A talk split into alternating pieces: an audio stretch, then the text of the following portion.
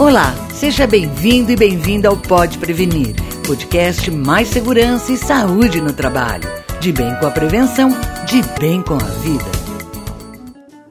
Segundo a Lei de Benefícios da Previdência Social, a reabilitação profissional é um serviço prestado pelo INSS que oferece aos segurados incapacitados para o trabalho por motivo de doença ou acidente os meios de reeducação ou readaptação profissional para que o trabalhador possa retornar ao mercado laboral. No entanto, na prática, o processo de reabilitação não é nada simples e tampouco funciona como deveria, expondo os trabalhadores, principalmente de baixa renda, a uma travessia geralmente muito dolorosa. A enfermeira do trabalho, Cristiane Silveira Monteiro, professora da Pontifícia Universidade Católica de Minas Gerais, fala sobre a importância dos programas de reabilitação.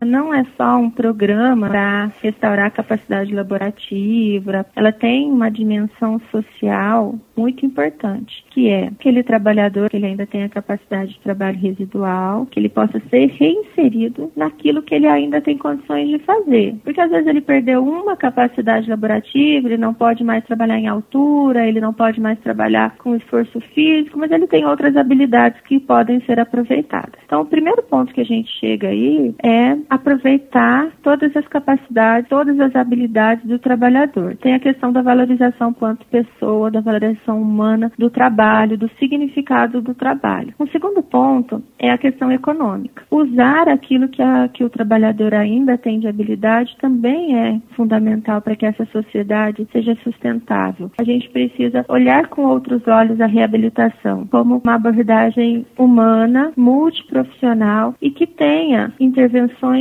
holísticas no sentido de trabalhar a questão da capacidade, mas também trabalhar a questão da valorização e do significado do trabalho.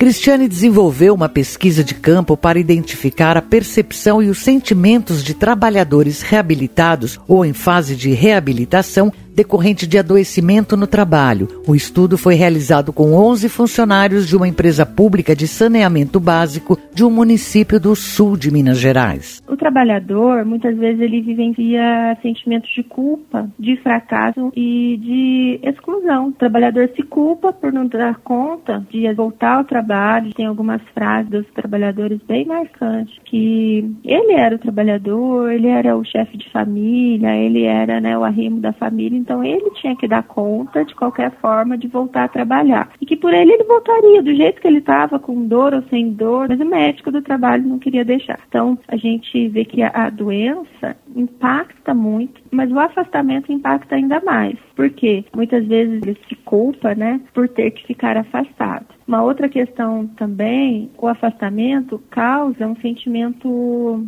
novo para eles. E eles muitas vezes não sabem lidar com esse sentimento de inutilidade ou esse sentimento aí de, de vazio. O trabalho ele adquire a centralidade da nossa vida.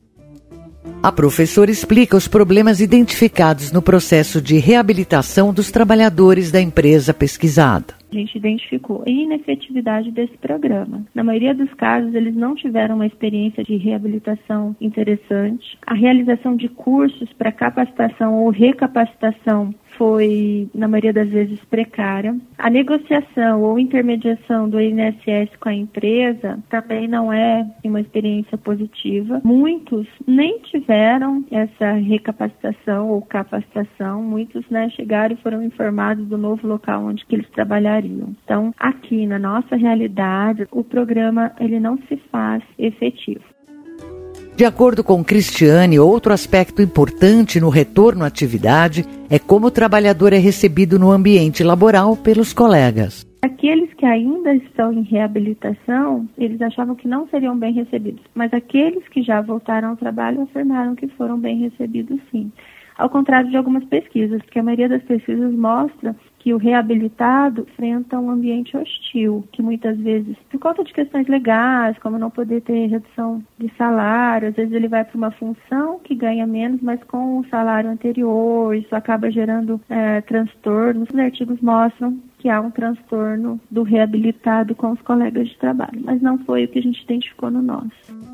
Ela lembra que a falta de qualificação do trabalhador também é um desafio para as empresas na hora de realocar o funcionário reabilitado em um novo posto de trabalho a gente também tem que fazer um contraponto. A maioria do público que está na reabilitação hoje são pessoas com nível educacional baixo, com dificuldades educacionais para requalificar para outras habilidades e muitas vezes são pessoas que não querem aprender uma nova função. Não estou dizendo que são todos e muito menos que é a nossa realidade. Olhando de forma geral, a gente tem um problema muito grande quanto ao perfil. Por exemplo, na nossa pesquisa, a maioria deles faziam atividades braçais, era operativo, que ia para as ruas fazer a troca de manias, trabalhavam com isso. De repente, para você reabilitar uma empresa que tem uma limitação de vagas para realocar esses profissionais. Então fica um pouco limitado pelas próprias condições. A pesquisadora comenta as conclusões do estudo. Nós temos diversas questões aí do trabalho que a gente poderia analisar e a gente poderia uh, trazer até como sugestões de novas pesquisas.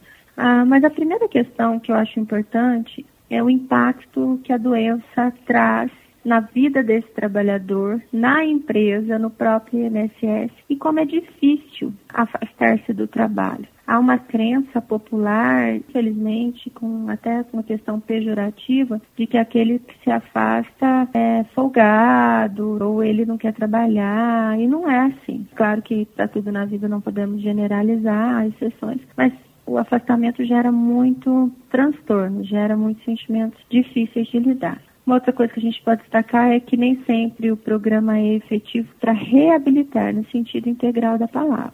Há dificuldades no retorno ao trabalho, né? e o relacionamento com o chefia e colega pode ajudar muito na readaptação laboral desse trabalhador. Eles são realocados, a empresa cumpre o seu papel de realocá-lo, mas infelizmente na maioria das vezes o programa não é efetivo. Eu sou Cintia May e vou ficando por aqui. Na próxima terça-feira volto com mais informações para você. Participe, compartilhe. Pode prevenir. O seu podcast de segurança e saúde no trabalho. Informação de qualidade direto da fonte. Até lá.